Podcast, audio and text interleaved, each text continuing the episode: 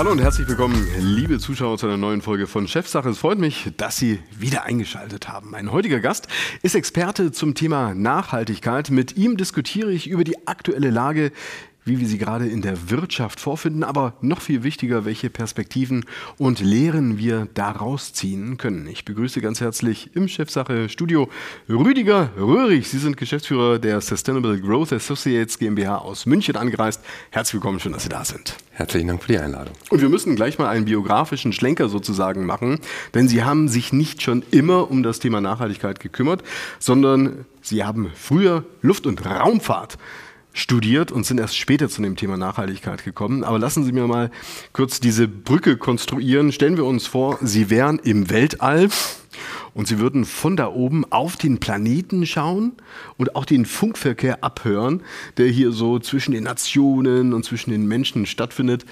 Was würden Sie sich denken? Das äh, ist tatsächlich ein Bild, mit dem wir sogar selber immer wieder mal arbeiten. Der Blick von draußen auf unseren Planeten. Und wenn ich es mal ganz flapsig zusammenfassen darf, dann bin ich der Meinung, was für eine durchgeknallte Spezies, die da unterwegs ist, äh, die alle auf dem Raumschiff Erde, wird ja auch häufig genannt, unterwegs ist und vor Dingen damit zu tun ist, äh, alles Mögliche zu tun, sich der eigenen Existenz zu berauben. Also es ist durchaus dramatisch, was da passiert. Das Erstaunliche ist ja, wie kann man Menschen dazu bewegen, dass sie zusammenarbeiten? Business sagt mir ganz gerne, du gibst ihnen ein gemeinsames Ziel, aber ein gemeinsames Ziel ist eigentlich nie so stark wie ein gemeinsamer Gegner. Wer ist denn jetzt eigentlich der Gegner, den wir da draußen vorfinden? Denkt jemand eigentlich noch an Klimawandel oder denkt man, ich sage es jetzt mal pointiert, dann doch an die eigene Sicherheit und an den eigenen Geldbeutel? Ich denke, das kann man nicht pauschalisieren, weil ich glaube, sonst würden wir zum Beispiel hier gerade nicht sitzen. Wir unterhalten jetzt zum Thema Nachhaltigkeit und der Grund, warum wir es tun, ist, weil es uns das Thema wichtig ist. Und es wird vielleicht Leute geben, die schalten infolgedessen ein und andere sagen, die Sendung schaue ich mir heute nicht an so dass ich wirklich sage, es hängt absolut ab vom, vom Einzelnen und jeder hat seine eigenen Motive, seinen eigenen Reifegrad zu der Thematik. Da gibt es die, die immer noch sagen, der Klimawandel, das ist alles eine Erfindung der Chinesen, während andere schon sagen, der Klimawandel alleine ist es nicht. So dass ich nicht der Meinung bin, dass man alle über einen Kamm scheren kann. Aber die Herausforderung ist, die richtigen zu identifizieren, mit denen man was verändern und mit denen man was bewegen kann. Und wenn man über Nachhaltigkeit spricht, dann spricht man ja nicht am Ende rein über Ökologie ja, oder ob ich die Verpackung jetzt dahin stecke oder ob ich diesen Prozess so und so organisiere. Das fällt mir in der Zeit auch auf, Herr Röhrig, dass ähm, jeder irgendwie eine Vorstellung zum Thema Nachhaltigkeit hat, aber ich sehe da bisweilen wenig Schnittmengen sogar manchmal. Woran liegt das und wie definieren Sie denn Nachhaltigkeit? Das ist genau der Schlüsselpunkt, weil äh, wir stellen selber die Frage oft Unternehmern oder grundsätzlich anderen, die zu der Thema Nachhaltigkeit sprechen. Und die Schlüsselfrage, die immer, wir immer wieder stellen, ist, wie definierst du Nachhaltigkeit? Und auf Grundlage deiner Definition, wann kannst du sagen, dass du erfolgreich bist? Und was wir beobachten können, ist, dass die meisten irgendwie für den ersten Teil der Frage eine Antwort finden und gnadenlos am zweiten Teil der Frage scheitern. Dann kommen vielleicht Aussagen, dass sich die jetzige Generation ihre Bedürfnisse erfüllen kann, ohne dass künftige Generationen daran gehindert das werden. Das ist ja eigentlich recht populär, genau, würde ich genau. sagen, ja? Ganz genau. Oder genug für alle, für immer. Aber wann können wir sagen, dass wir diesen Zustand erreicht haben? Und wenn wir aber keine geteilte Definition von dem Begriff haben, was Nachhaltigkeit bedeutet, wie können wir dann alle Kräfte bündeln, um uns in Richtung Nachhaltigkeit zu entwickeln? Und da bauen wir auf einer äh, wissenschaftlich basierten Grundlage auf, die schon Ende der 80er Jahre entwickelt wurde von The Natural Step. Also ein, Schweden gegründet, in Schweden gegründet, ganz genau, mit Schirmherrschaft, unter Schirmherrschaft vom schwedischen König. Ähm, und wir haben diese Definition von Nachhaltigkeit übernommen und eigentlich diese, ganz, das ganze Rahmenwerk übersetzt in eine Sprache, die in der Businesswelt funktioniert. Was funktioniert denn eigentlich in der Businesswelt? Am Ende geht es doch darum, dass du Erfolg hast. Und Erfolg im Business heißt, dass du zumindest kein Minus machst, sondern dass du ein Plus einfährst, weil ansonsten kannst du dir das alles nicht leisten. Absolut, so ist es. Und so war auch Erfolg im wirtschaftlichen Kontext in der Vergangenheit immer wieder äh, definiert. Die Frage ist, reicht das in der heutigen Zeit noch? Und wenn man ganzheitlich systemisch denkt, dann muss ich als Unternehmer mit meinem Unternehmen anerkennen, dass ich nicht nur Teil der Wirtschaft bin, sondern dass die Wirtschaft eingebettet ist in die Gesellschaft und diese Gesellschaft findet komplett statt in der Biosphäre unseres Planeten.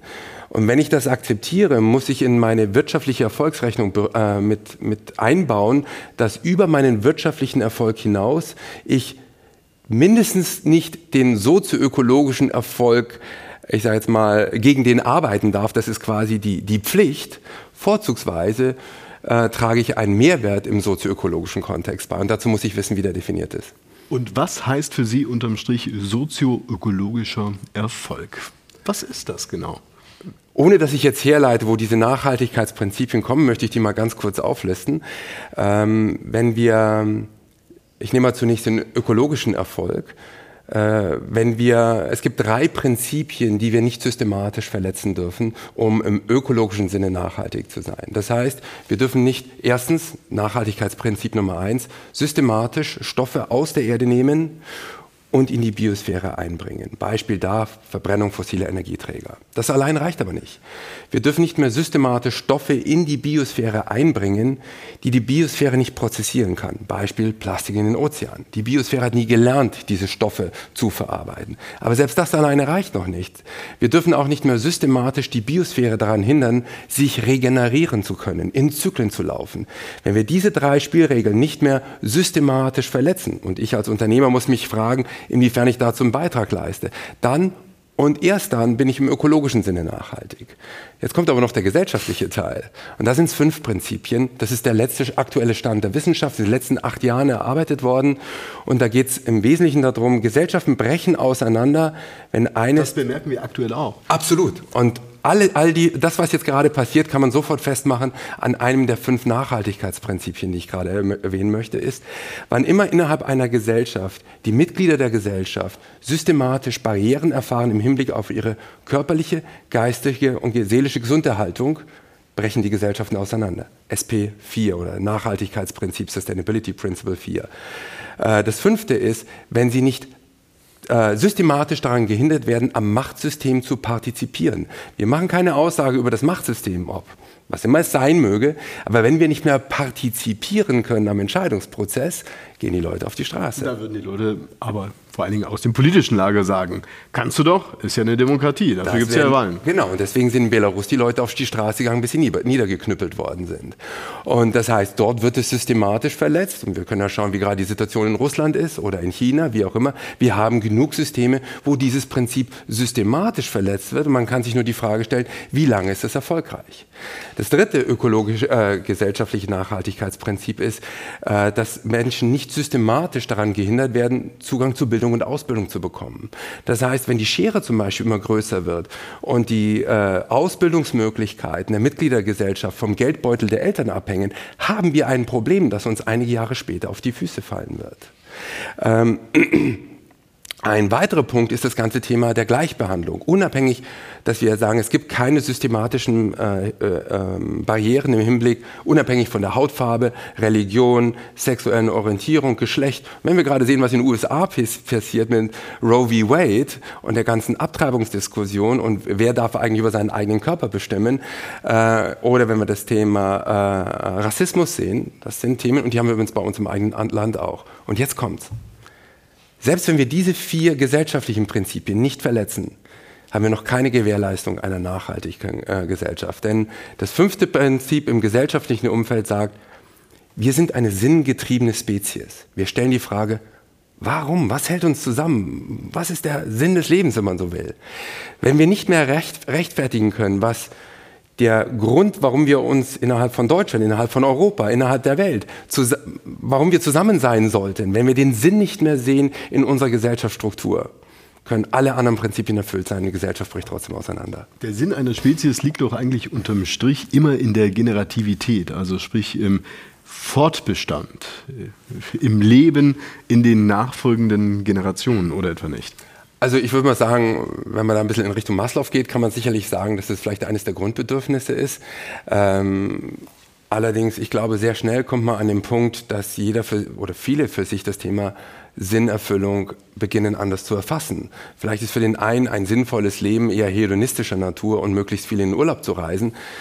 Mag so sein. Ähm, für mich ist es, ich bin jemand, der sehr stark Star Trek beeinflusst ist, getrieben ist in der Art und Weise, eigentlich über unsere Grenze hinaus zu gehen, äh, zu, zu gemeinschaftlich mehr zu erreichen, miteinander zu sein.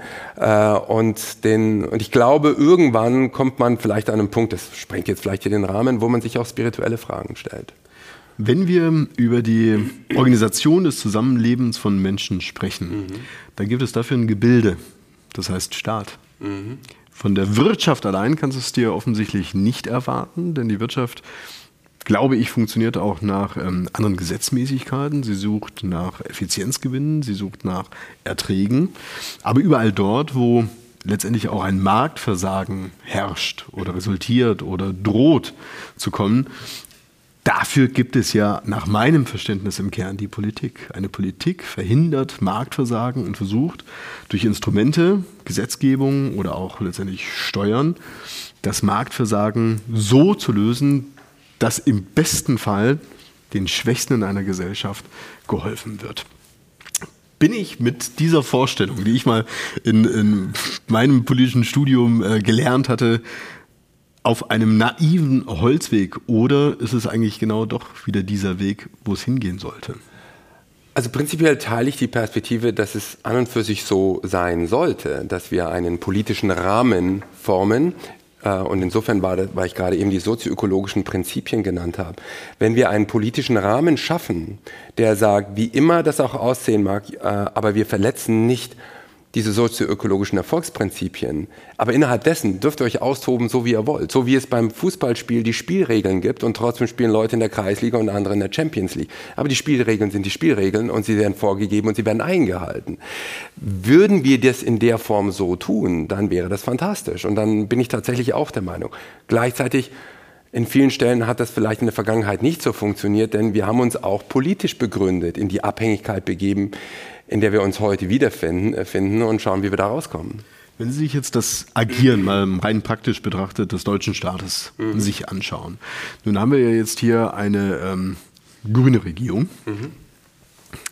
die ähm, natürlich schon federführend eigentlich auch in Richtung des Klimawandels agieren wollte, aber jetzt reagiert in Richtung Sicherheit, in Richtung Energieversorgung, in Richtung, ähm, ja, wie können wir das Inflationsthema ja. lösen? Also sprich, ähm, es ist doch ganz normal eigentlich im menschlichen Handeln, dass in der Vielfalt der Probleme, die jeden Tag auf den Tisch fallen, du dich der Probleme annimmst, die offensichtlich gerade die größte Wirkung haben und Absolut. die größte Dringlichkeit haben.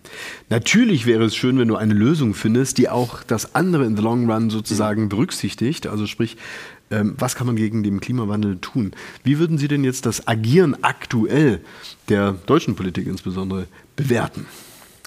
Also Grundsätzlich bin ich der Meinung, in einer Krisensituation muss ich ganz anders handeln, als wenn ich im ruhigen Fahrwasser bin und wirklich langfristig strategisch äh, denken kann. Und insofern bin ich der Meinung, dass das, was wir gerade beobachten kann, für mich komplett stimmig ist, nachvollziehbar ist. Ich bin der Meinung, dass insbesondere eine Kommunikation von beispielsweise Herrn Habeck hervorragend ist, äh, äh, transparent, die Dinge beim Namen zu nennen und, und, und.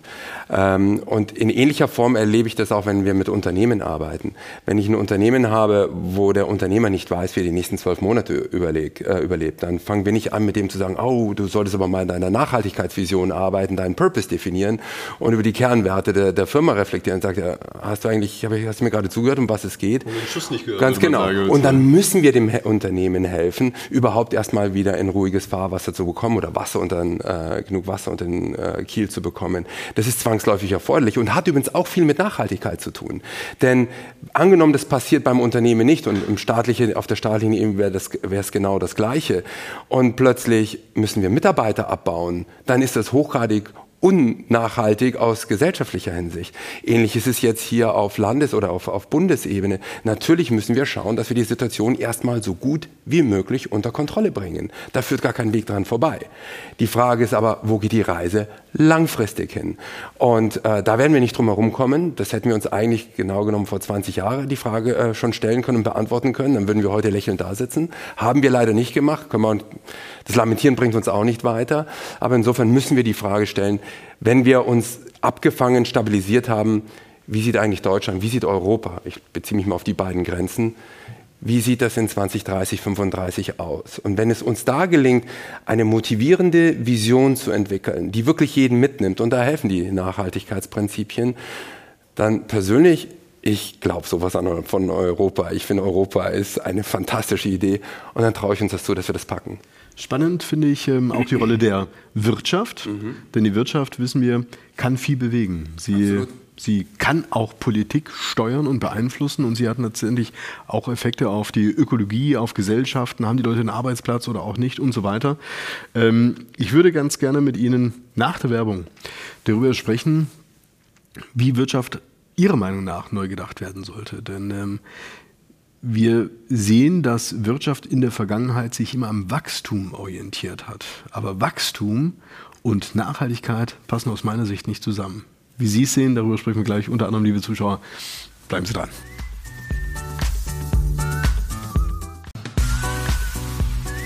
Und damit herzlich willkommen zurück, liebe Zuschauer bei Chefsache. Ich unterhalte mich mit Rüdiger Röhrig über das Thema Nachhaltigkeit. Und wir haben gelernt, natürlich muss man das Thema in einem globaleren Kontext sehen. Es geht nicht nur die Blickweise sozusagen auf die Welt zu richten, sondern auch neben der Ökologie auch auf Gesellschaften zu schauen und natürlich auch in die Wirtschaft zu schauen, weil letztendlich nur das Zusammenspiel funktioniert. Die Wirtschaft ist natürlich schon ein großer Hebel, Herr Röhrig. In der Wirtschaft hast du Möglichkeiten, die Stellschrauben zu bewegen Richtung Ökologie, aber auch Gesellschaft. Wenn die Leute keinen Arbeitsplatz haben oder nicht genügend verdienen, um ihr Leben zu beschreiten, dann ist das natürlich ein Pulverfass. Andererseits haben wir das Problem, dass Wirtschaft sehr stark sich über Wachstum in der Vergangenheit definiert hat. Ich hatte es kurz vor der Werbung gesagt, Wachstum und Nachhaltigkeit passen ja nicht wirklich zusammen. Oder gibt es dort eine Schnittmenge? Ja, die, wir werden, äh, uns wird oft selber diese Frage gestellt, weil wir ja Sustainable Growth Associates heißen. Ja, genau. Wie passen das eigentlich zusammen? Äh, die Antwort, die wir da zunächst mal immer drauf geben, ist, mein, meine beiden Jungs, die sind jetzt äh, bald 15 und der andere 17 und die sind ordentlich gewachsen. Und ich gehe davon aus, dass aber jetzt demnächst mal Schluss ist damit. Glaube ich, dass sie aber dann deswegen aufhören zu wachsen? Nein, sie werden weiter wachsen. Sie werden von ihren Fähigkeiten weiter wachsen. Sie werden von ihrem Weltverständnis weiter wachsen. Das heißt, die Frage ist, wie wir Wachstum definieren. Wenn ich Wachstum nur definiere über Umsatz und den Preis mal Menge, möglichst viel mehr Menge zu entsprechenden Preisen oder höheren Preisen zu verkaufen, das ist nicht das Wachstum, von dem wir sprechen.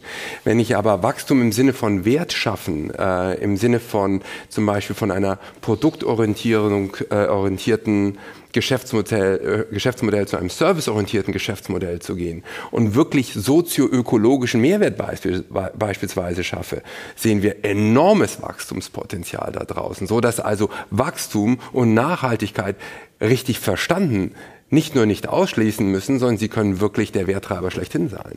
Würde allerdings auch bedeuten, für eine solche Transformation in deinem Geschäft, dass mhm. du ähm, natürlich nicht nur sag mal, die Denkweise initiieren musst, sondern du musst wahrscheinlich früher oder später auch innovieren und investieren. Und für Investitionen könnte man jetzt auch sagen, naja, allein das Thema Investition ist eigentlich die Wurzel allen Übels. Weil, wenn du investierst, musst du Geld haben. Und dieses Geld, das leihst du dir und für dieses Leihen des Geldes bezahlst du Zinsen, die du wieder kompensieren musst durch das Erwirtschaften. Und dann geht das Ganze wieder von vorne los. Also das heißt, das ist ja im Prinzip ja auch eine Spirale, die wir in der Wirtschaft sehen, dass du eigentlich vielleicht das eine willst, aber das andere tun musst, um dann wieder was zu bewirken, was du eigentlich wieder nicht wolltest. War jetzt ein bisschen kompliziert, aber ähm, wie willst du es schaffen, zu transformieren und zu innovieren? Und es aber so tust, dass du dafür nicht Unmengen von Geld in die Hand nehmen musst, welches du dir am Markt sozusagen leihen musst. Also wenn man es auf Innovation auf diesen Teil reduziert, würde ich Ihnen recht geben. Ähm, wenn man das aber ein bisschen breiter anlegt, da gibt es meines Erachtens genug Beispiele, wo ein hohes Maß an Innovation stattfindet, ohne dass irgendjemand dafür Geld in die Hand genommen hat. Man muss sich nur die ganze Open-Source-Bewegung anschauen, wo Leute ähm, privat coden, ihr, ihr, die Co ein Code-Sharing durchführen, miteinander ganz neue Ansätze wählen und sich gegenseitig helfen und auf einmal konkurrenzfähige Betriebssysteme zum Beispiel auf den Markt bringen. Nur um eines dieser Beispiele zu nennen. Und die Frage ist immer, was bringt die Menschen so weit, das zu tun? Ähm, und Und aus unserer Erfahrung heraus gibt es eigentlich drei wesentliche Aspekte, die man berücksichtigen muss. Das eine ist, ich brauche einen inspirierenden Purpose oder Existenzberechtigung. Irgendwas, was die Leute anzieht wie ein Magnet. Was ist das bei Ihnen jetzt mal ganz genau. persönlich? Also wir sagen, wir wollen ähm, den, äh, also was un unser eigener Purpose ist, wir haben eine Definition davon, was äh, Future Fitness bedeutet, Zukunft von Unternehmen. Und wir wollen äh, denen he helfen, diesen Prozess zu katalysieren und zu beschleunigen, diesen Transformationsprozess in diese Richtung. Äh, und wir haben auch eine klare Vorstellung davon, wie die Welt aussieht, an der wir mitwirken wollen, sie zu schaffen. Und tatsächlich erleben wir zum Beispiel selber, äh, überhaupt keinen Mangel an Bewerbern, die mit uns oder für uns arbeiten wollen, weil sie sich sehr stark mit diesem Purpose identifizieren können. Also Purpose ist Purpose Punkt eins. Einer der Punkte. Der zweite ist, äh, eine inspirierende Vision. Wo geht die Reise wirklich für uns hin? Wo, was ist das Unternehmen, was wir bauen wollen in den nächsten 10, 15 Jahren? Und wenn das mit einem vernünftigen Purpose, der den sozioökologischen Kontext berücksichtigt, verbunden ist, dann werden wir attraktiv als Unternehmen für Menschen, die sagen, daran will ich mitbauen. Früher mal hat man Kathedralen gebaut und heute baut man vielleicht zukunftsfähige Unternehmen, die die Gesellschaft und, die, äh, und die, äh, den Planeten voranbringen oder wieder regenerieren. Und was aus unserer Sicht heraus dann noch erforderlich ist, ist ein, ein Wertekodex, der den Rahmen dafür schafft, dass wir im in der Art und Weise, wie innerhalb einer Unternehmung zusammengearbeitet wird, wirklich die Leute auch sagen, ich bleibe auch dauerhaft bei der Stange. Bei uns sind es, wir haben fünf Werte, die da heißen Integrität, Sinnhaftigkeit, Exzellenz, Leidenschaft, Hingabe und Verantwortung. Und das schafft bei uns den Ordnungsrahmen. Ja, man könnte es vielleicht auch subsumieren unter dem Begriff Unternehmenskultur. Absolut. Es ist tats tatsächlich auch zu beobachten, dass solche Unternehmen, die so etwas haben und auch leben, das eine ist ja, das Ding irgendwie auf der Homepage zu haben ja. und ein paar so Mal abgedruckt und so, aber es dann tatsächlich auch von Bottom-Down oder, oder Top-Down sozusagen und Bottom-up zu leben, das ist natürlich schon auch mal ein anderes Thema. Wenn ich allerdings auch in viele Unternehmen reinschaue, dann sehe ich weniger die Diskussion über Werte und Visionen und Inspiration, sondern was ich schon auch sehe im Kontext der dieses Megatrends der Digitalisierung, dass es auch immer eine Diskussion um Effizienz ist. Mhm. Und das Spannende ist eigentlich, finde ich, wenn du das Thema Effizienz mal weiterdenkst, passiert ja eigentlich genau das nicht, was eigentlich passieren sollte. Denn das, was du sozusagen aus der Effizienz heraus gewinnst, die Ressource von mir aus oder das Geld, wird ja für weiteren Konsum investiert und für weitere Dinge wieder ausgegeben. Das heißt also, eigentlich ist das ein Schuss nach hinten. Sehen Sie es auch so? Na, tatsächlich ein bisschen anders. Ähm, aber ich denke, es liegt daran, dass wir zwei Dinge voneinander trennen müssen. Das eine ist der Effizienzteil, der Produktivitätsteil, äh, die Dinge richtig zu tun. Das andere ist, was schaffe ich mit dieser ähm, zusätzlich geschaffenen Kapazität, mit den freien Ressourcen, die ich dann habe. Und da ist dann die Frage, die, die richtigen Dinge zu tun. Was sind die richtigen Dinge? Ganz genau. Wenn es natürlich darum geht, äh, infolgedessen noch mehr äh, Kleidungsstücke zum geringeren Preis auf den Markt zu werfen, ist das natürlich alles bloß nicht nachhaltig. Wenn ich aber das nutzen kann, diese frei gewordenen Kapazitäten, um zum Beispiel die Investitionen, über die wir vorhin gesprochen haben, um die zum Beispiel zu finanzieren, um in neue Geschäftsmodelle zu gehen und mir dafür den Freiraum zu schaffen, ist das absolut richtig. Die, und wir können übrigens viel von der Biosphäre lernen die äh, äh, Systeme in der Biosphäre sind hochgradig effizient. Da gibt es keine Verschwendung. Die, und der Output des einen ist der Input des anderen. Wir haben fast keine Zeit mehr, aber eine, eine, eine, eine Szenario möchte ich noch am Ende vielleicht mit Ihnen besprechen. Es geht jetzt gar nicht mehr darum, über digitale oder Innovation an sich zu sprechen. Ich glaube, das findet seine Grenzen, auch was äh, da machbar ist und dann Wirkung auf Nachhaltigkeit hat. Ich glaube, zu was wir auch kommen müssen, ist eine veränderte Lebensweise. Ähm, weniger sozusagen ist mehr. Sagt man so einfach, aber wenn du dir anschaust, was in der Gesellschaft auch abgeht, wie äh, überlastet Menschen auch mhm. sind, in dem, was sie da so alles tun und konsumieren und so weiter, glauben Sie, dass es jetzt Zeit wäre, diesen Weg einzuschlagen? Na, ich, ich, mich, ich möchte ja nicht anderen Leuten vorschreiben, wie sie ihr Leben zu leben haben. Ähm, aber ich kann nur für mich, für meine Kollegen, für meine Familie sprechen und wir, wir haben auch Urlaub. Wir nehmen uns auch die Zeit hier und da und wir konsumieren auch.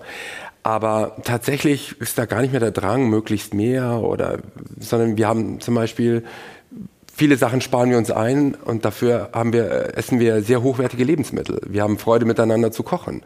Äh, das heißt, es ist eine ganz andere Lebensqualität. Ähm, und persönlich, ich kann jetzt nur für mich sprechen, ich finde es äh, bereichernd, begeisternd, wenn einer glaubt, es ist wirklich einfach noch das nächste Auto und dann bin ich glücklich. Na, da macht es vielleicht mal durchaus Sinn, mal die eigene Lebensphilosophie zu reflektieren.